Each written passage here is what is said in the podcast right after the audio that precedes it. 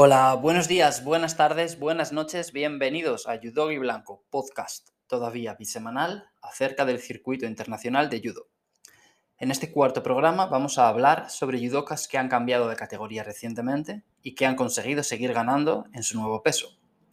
Pero bueno, antes de meternos de lleno en el tema, vamos a repasar un poquito la actualidad y es que esta semana hemos visto que Georgia anunciaba su convocatoria masculina para el Grand Slam de Tbilisi. Hasta ahora solo se había anunciado el equipo femenino, pero ahora también se ha hecho público el masculino y la verdad es que da, da miedo. Vamos a, a, repasar algunos, algunos de los nombres. Vemos que en menos de 60 kilos tenemos a Lukumic, Vimiani y Java Papinasvili, entre otros. Eh, en 66, Marvelasvili, tenemos a Sazdatovsvili en 73, Tato Grigalasvili en 81, Luka Maizuratze en menos de 90, Ilya Sulamanidze en menos de 100, Guram Tusisvili en más de 100. Eh, la verdad es que es un equipo muy potente, que además juegan como los locales, así que probablemente va, van a llevarse medalla en todas las categorías, incluso puede que más de una en alguna categoría. Pero si esto os ha parecido fuerte, esperad, porque Francia también ha anunciado su convocatoria para Tbilisi y Budapest. Y si bien es cierto que a Tbilisi parece que van un poco con el equipo B, a Budapest llevan un equipazo. O sea, más allá del regreso de Teddy Riner en más de 100 kilos, yo me quedo con el, con el equipo femenino. O sea, hay que decir que les falta la representante de menos de 63 kilos, porque Clarice no lleva un tiempo alejada de los tatamis debido a que está embarazada, pero es que tienen muchas opciones de volver con seis oros en las seis categorías en las que compiten. Y bueno, eh, es que leo. Sirin Bukli en menos de 48, Amandine Bouchard en menos de 52, Sara Leonie Sisik en menos de 57, tenemos a Margot Spinot y Marie P. Gahi en menos de 70, Madeleine Malonga en menos de 78 y Romántico en más de, en más de 78. O sea, es que es un equipo que da, da miedo, la verdad. Pero bueno, eh, tras esta breve pincelada de actualidad, voy a entrar en materia y voy a empezar con tres judokas que han vuelto a la categoría en la que peleaban hace años, tras pasar un tiempo compitiendo en un peso diferente. Empezaremos con Heidarov, judoka de Azerbaiyán, que ha vuelto a menos de 73 kilos. Es un caso peculiar porque esta es la segunda vez que cambia de, desde otra categoría a menos de 73. Él empezó compitiendo en menos de 66 hace ya muchos años. De hecho, él perdió una medalla de bronce contra el español Sugoi Uriarte en el Grand Slam de Baku del año 2015, si no recuerdo mal. Y después subió a menos de 73 kilos. Categoría en la que, la verdad, conseguía buenos resultados, pero no lo suficientemente buenos como para disputarle la plaza olímpica a su, a su compatriota Rustam quien había sido medallista olímpico en los Juegos de Río. Fue llamativo porque tras conseguir el bronce en el Mundial de 2019, es decir, quedar entre los cuatro mejores peleadores, mm, él subió a menos de 81 kilos y ahí participó en unas 8 o 9 competiciones con cero éxito. O sea, él no llegó a disputar ni siquiera una ronda de cuartos de final. Siempre caía en primera, segunda, tal vez tercera ronda y la verdad es que, claro, los resultados no le acompañaban y él vio pues, frustrado su sueño de estar en las en las Olimpiadas de Tokio y justo antes de que se diera la cita olímpica decidió volver a bajar a menos de 73 para disputar el Mundial del año pasado en el que quedó quinto. Y bueno, ya después de, de las Olimpiadas le hemos visto ganar un oro en el europeo de este año, ya recientemente, hace un par de, de semanas, un oro en, en, un Grand Prix, creo que en Zagreb, le hemos visto tres medallas en Grand Slam, ¿no? un oro y dos bronces, y bueno, no voy a profundizar mucho en este programa, en la disputa de esa plaza para París 2024 con, con Urjov, porque me gustaría dedicar un programa a analizar estos países que, que tienen varios competidores de élite dentro de una misma categoría, pero sí que parece que de momento le, le lleva la delantera. Y él, bueno, todavía no ha empezado el nuevo ciclo olímpico, pero es cierto que, por lo que hemos visto recientemente, parece que Heidarov va a llegar más en forma a estas primeras competiciones que, que su compatriota Urjov. Otro de los grandes nombres que, que, ha cambiado de categoría es el de la Kosovar, Distria Krasniki, quien ha saltado de menos de 48 a menos de 52. Es un caso similar al de Heidarov. ¿no? Krasniki competía menos de 52 kilos y también conseguía buenos resultados, muy buenos resultados, de hecho, pero del mismo modo que Heidarov eh, quedaba a la sombra de su compatriota eh, Kelmendi. quien era la vigente campeona olímpica en esa misma categoría. Bueno, Krasniki vio que iba a ser muy, muy complicado obtener esa plaza para representar a Kosovo en Tokio y, al contrario que Heidarov, ella decidió apretarse el cinturón y empezar a competir en menos de 48. ¿no? O sea, podría haber optado por dar el salto a menos de 57, pero prefirió perder unos kilos, y ponerse a dieta y bajar de peso, en vez de competir contra rivales más grandes y más fuertes, que es lo que hizo Heidarov. Su última competición en menos de 52 kilos fue el Europeo de 2018, del que salió subcampeona, pero también al contrario que Heidarov, ella siguió cosechando buenos resultados en su nueva categoría, muy buenos, de hecho tres oros en Masters, eh, oros ganados también en Grand Slam, Grand Prix, Campeonato Europeo y sobre todo, el más importante, oro olímpico en, en Tokio. Otra de las principales diferencias, además, respecto al caso anterior de Heidarov es que Kelmendi, a diferencia de Urjov, no ha vuelto a competir tras las Olimpiadas. Ella perdió en su primer combate contra la húngara Reka Pup, en una de las grandes sorpresas del día, y no ha vuelto a pelear. De hecho, anunció su retirada como competidora porque quería comenzar a desarrollar una nueva carrera como entrenadora. Así que Krasniki no va a tener que disputar esa lucha fraternal contra una compatriota y tiene el camino libre para convertirse en la representante de Kosovo. Todo apunta a que logrará estar en París, salvo sorpresa más que mayúscula, pues desde su regreso a menos de 52 kilos ya la hemos visto en el podio en varias ocasiones. Un oro en el Grand Prix de Portugal de este año, plata en el Grand Slam de París de 2022 también, y bueno, bronce recientemente en el Europeo de Sofía. Tanto Heidarov como Krasniki tienen la ventaja de que no son nuevos, ¿no? Han vuelto a una categoría que ya conocían, de la que no hace tanto tiempo que salieron. Y bueno, no es que solo conocieran la categoría, sino que se, se desenvolvían muy, muy, bien en ella. Eh, pelean contra algunos rivales a los que ya conocen desde hace tiempo y todo esto pues suma puntos ¿no? y les ayuda a adaptarse mejor o readaptarse, vaya. La tercera judoka que vuelve a una categoría en la que había competido previamente es Gemma Howell, la británica. Ella es una judoka más veterana que los dos anteriores, 31 años ya.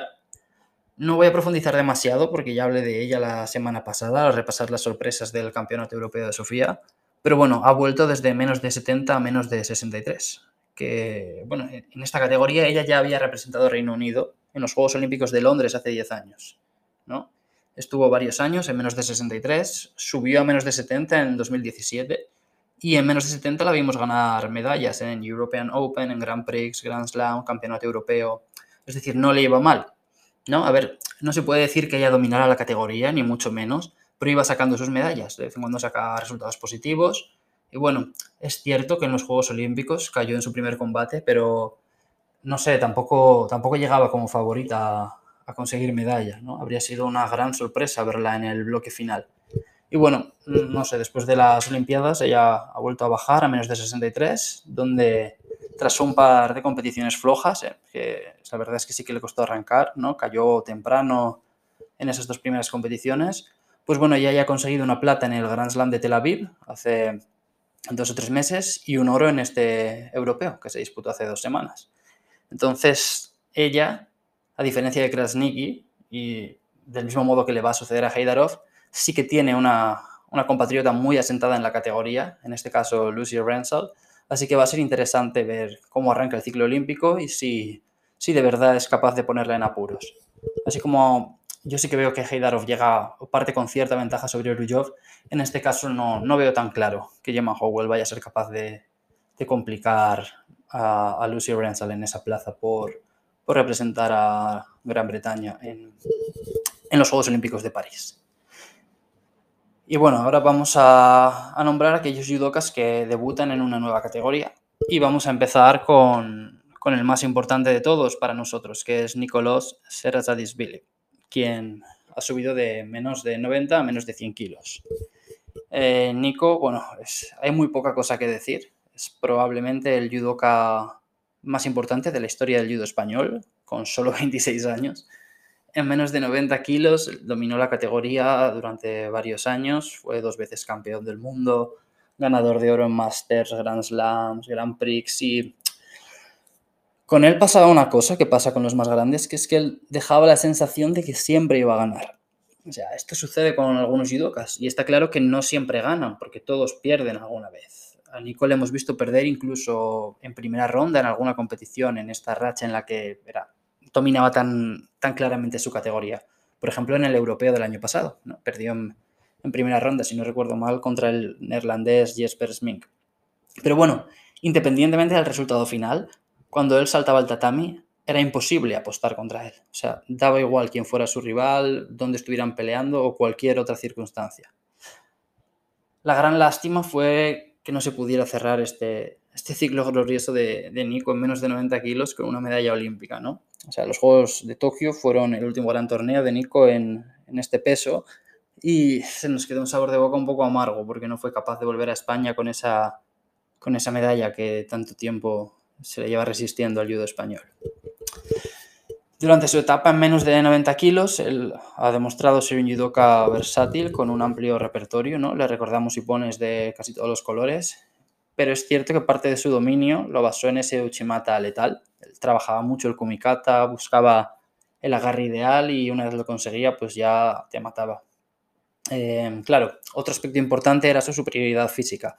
Era bastante más alto que la mayoría de sus oponentes y de hecho lo sigue siendo en menos de 100 kilos y también más fuerte. Recordemos la final del Campeonato del Mundo del año pasado, donde Bovanov intentó sorprenderle con un cosoto que Nico pudo encontrar con cierta facilidad para, para acabar consiguiendo su segundo oro mundial. Entonces, claro, cuando anunció el cambio de categoría, quedaba la duda de si esto iba a afectar a su estilo o cuánto iba a afectar a su estilo, ¿no? Si iba a tener que cambiar muchas cosas, si le iba a costar ser un judoka tan dominante al empezar a pelear contra, contra oponentes mucho más pesados que los rivales contra los que había competido hasta la fecha, ¿no? Y oponentes contra los que no iba a ser tan dominante físicamente. Pero bueno, eh, cambió de categoría, empezó a competir en menos de 100 kilos, le vimos ser campeón de España en este nuevo peso. Y si bien es cierto que su debut internacional no fue tan exitoso, ya parece que se ha, que se ha consolidado del todo en la categoría. Él empezó el año disputando el Grand Prix de Portugal el último fin de semana de enero, donde cayó en su primera pelea, y una semana después perdió en su segundo combate en el siempre exigente Grand Slam de París. Fueron dos derrotas ante dos rivales que a priori no parecían demasiado complicados, pero bueno, esto es algo que puede suceder. Al, subir de categoría, muchos atletas atraviesan un periodo en el que los resultados no acaban de llegar, pues porque están adaptándose a competir contra adversarios más pesados, a los que conocen menos, etc. Pero bueno, para Nico este periodo duró apenas dos meses, porque el primer fin de semana de abril volvimos a verle competir, esta vez en otro Grand Slam, en Antalya, y arrasó en todos sus combates hasta la final, en la que perdió contra Jorge Fonseca en un duelo de campeones del mundo que suponemos que vamos a ver mucho durante los, durante los próximos años. Pero bueno, pese a la derrota en la final, el torneo en general disipó todas las dudas que podrían haberse generado en torno a él, aunque yo creo que la mayoría de, seguidores de, del judo pues teníamos claro que estos malos resultados eran algo circunstancial, ¿no? Y él eh, corroboró que ya se ha sentado en la categoría en el pasado europeo, en el que de nuevo logró una medalla, esta vez de bronce. Tras esta plata y este bronce en cuestión, ¿no? Pues yo pienso que vamos a tardar muy poquito en verle en lo más alto del podio. En principio él no está convocado para el Grand Slam de su Georgia natal, pero no me sorprendería nada que acabara entrando. Y creo que si esto sucede, este, bueno, sería un lugar muy, muy bonito para, para conseguir ese primer oro en menos de 100 kilos. De todos modos, bueno, ese Grand Slam se va a disputar dentro de tres semanas, el primer fin de semana de junio, vaya, así que pronto saldremos de dudas. Otro judoka que ha cambiado de categoría tras dominar en la, en la categoría anterior, vaya, es el italiano Manuel Lombardo, quien sube de menos de 66 a menos de 73 kilos. Campeón del mundo junior en 2018, no podemos decir que él dominara la categoría al nivel de Nico en menos de 90, entre otras cosas porque él pues, es algo más joven, ¿no? tiene solo 23 años, pero también reunió un palmarés muy, muy meritorio campeón del Masters de 2019, un oro en Grand Prix, un oro y dos platas en Grand Slam, campeón de Europa y subcampeón del mundo. Él también comparte con Nico, desafortunadamente, el no haber sido capaz de poner el broche a su etapa en menos de 66 kilos con una medalla olímpica. Lombardo además se quedó todavía más cerca que Nico, ¿no? Los dos perdieron ese primer combate en cuartos de final, pero luego Nico perdió la, la repesca y el italiano la ganó. Entonces accedió a la, pelea por el bronce y ahí, bueno, acabó perdiendo contra el coreano Baul. La verdad es que era, era una pelea muy difícil. Y nada, después de las Olimpiadas hemos tardado mucho en ver a Manuel Lombardo de vuelta en el circuito internacional y de hecho su primera y única participación ha sido en el Grand Slam de Antalya hace un mes y medio. No obstante, ya, ya sabíamos que iba a subir de peso porque él lo anunció en, su Instagram mediante un post publicado el 15 de septiembre del año pasado. Es más, yo recuerdo que un par de semanas antes de, haber publicado este post, en el que entre comillas oficializaba su cambio de categoría, él ya había subido una foto de él subido a una báscula en la que se veía que pesaba 78 kilos y medio, así. Así que está, está bastante claro que iba a subir. Y bueno, eh, a diferencia de Nico, él no ha necesitado mucha adaptación, ¿no? Llegó a su primera y única competición hasta el momento, que además era un Grand Slam, y consiguió una medalla de plata. Y la verdad es que viendo su torneo nadie diría que era un novato en la categoría. Se vio muy seguro y aunque no pudo regresar a Italia con un oro, consiguió una medalla de plata muy muy importante, sobre todo porque tuvo combates muy complicados desde rondas tempranas. En su segunda pelea, por ejemplo, se midió al canadiense Arthur Margelidon, que había sido quinto en los Juegos Olímpicos de Tokio, y le venció sin, sin demasiados problemas. Sin embargo, bueno, claro, esta, esta, medalla se quedó un poco escasa, ¿no? No fue suficiente para que Italia lo convocara para disputar el europeo. Es curioso, porque es el campeón vigente, bueno, ya no vigente, pero vaya, era el vigente campeón de Europa en menos de 66 kilos pero claro, acababa de subir a una categoría diferente y la Federación Italiana decidió apostar por los dos nombres que ya había asentados en la categoría, Giovanni Esposito y Fabio Basile. Yo, bueno, cuando vi la convocatoria lo consideré una decisión muy lógica y bueno, se ha visto que no les fue mal, ¿no? Porque consiguieron una plata.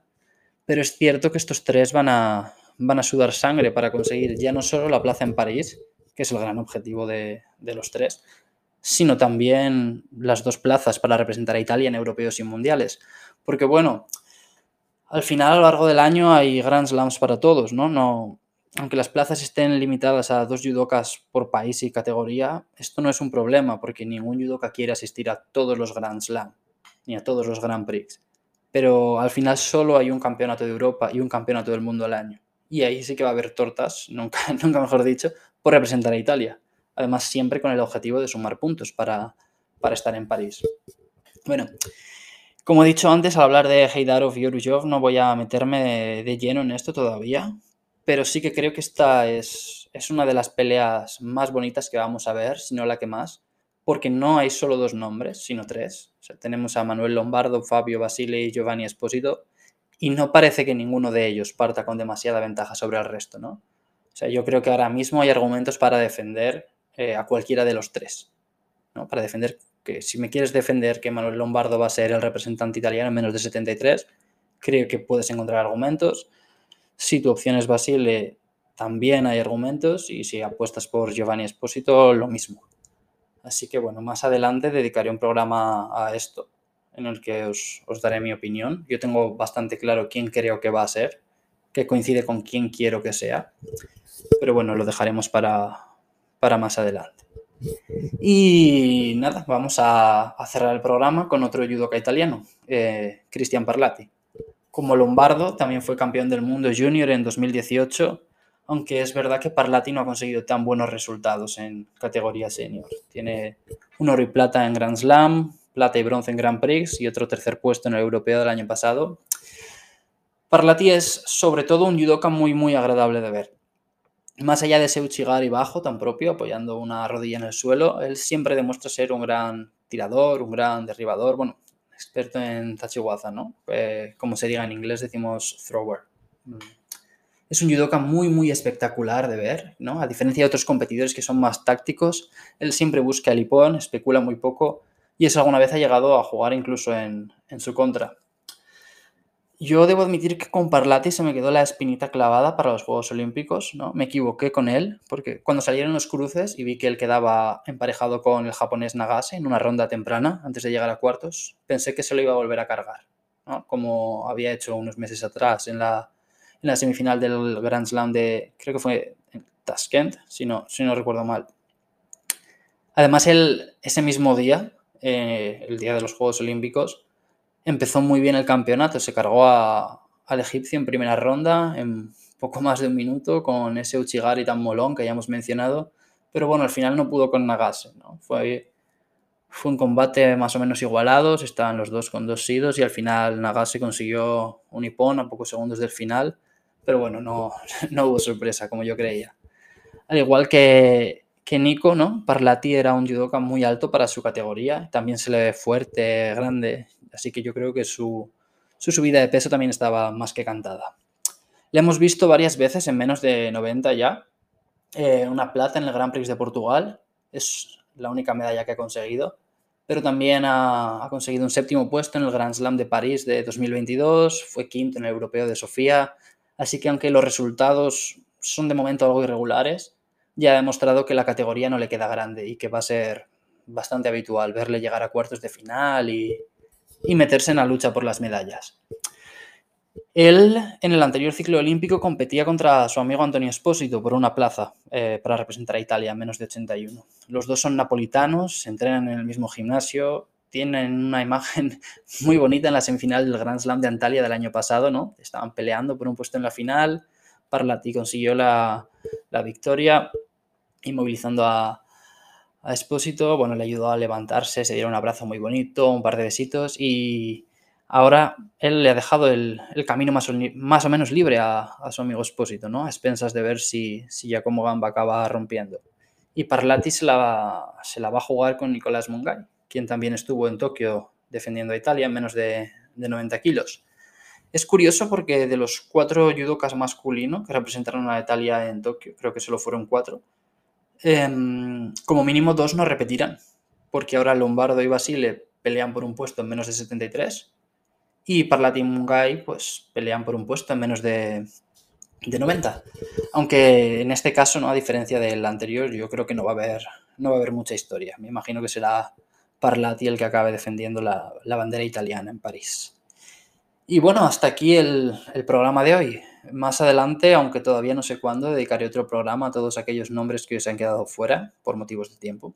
Pero lo que sí es seguro es que la semana que viene, aunque todavía no sé si el lunes o, el jueves, haré un programa parecido a este, pero en lugar de hablar de aquellos judokas que han cambiado de peso y han conseguido seguir triunfando, pues hablaré de aquellos que todavía no acaban de, adaptarse o que parece que están sufriendo un poquito más para cogerle el truco a la, a la categoría, ¿vale? Como siempre puedes hacerme llegar tus sugerencias, aportaciones o cualquier cosa que te apetezca decirme, tanto en la caja de comentarios de iVoox como mediante mis redes sociales. Arroba Blanco en Twitter e Instagram. Aunque, bueno, de forma diaria solo uso Insta. Eh, Twitter lo, lo voy a guardar para comentar en vivo los torneos, eh, bueno, el día que haya competiciones importantes. Muchas gracias, como siempre, por aguantar hasta el final. Espero que pases un feliz fin de semana y chao, chao. Y un, besito muy fuerte a, a mi madre. Chao.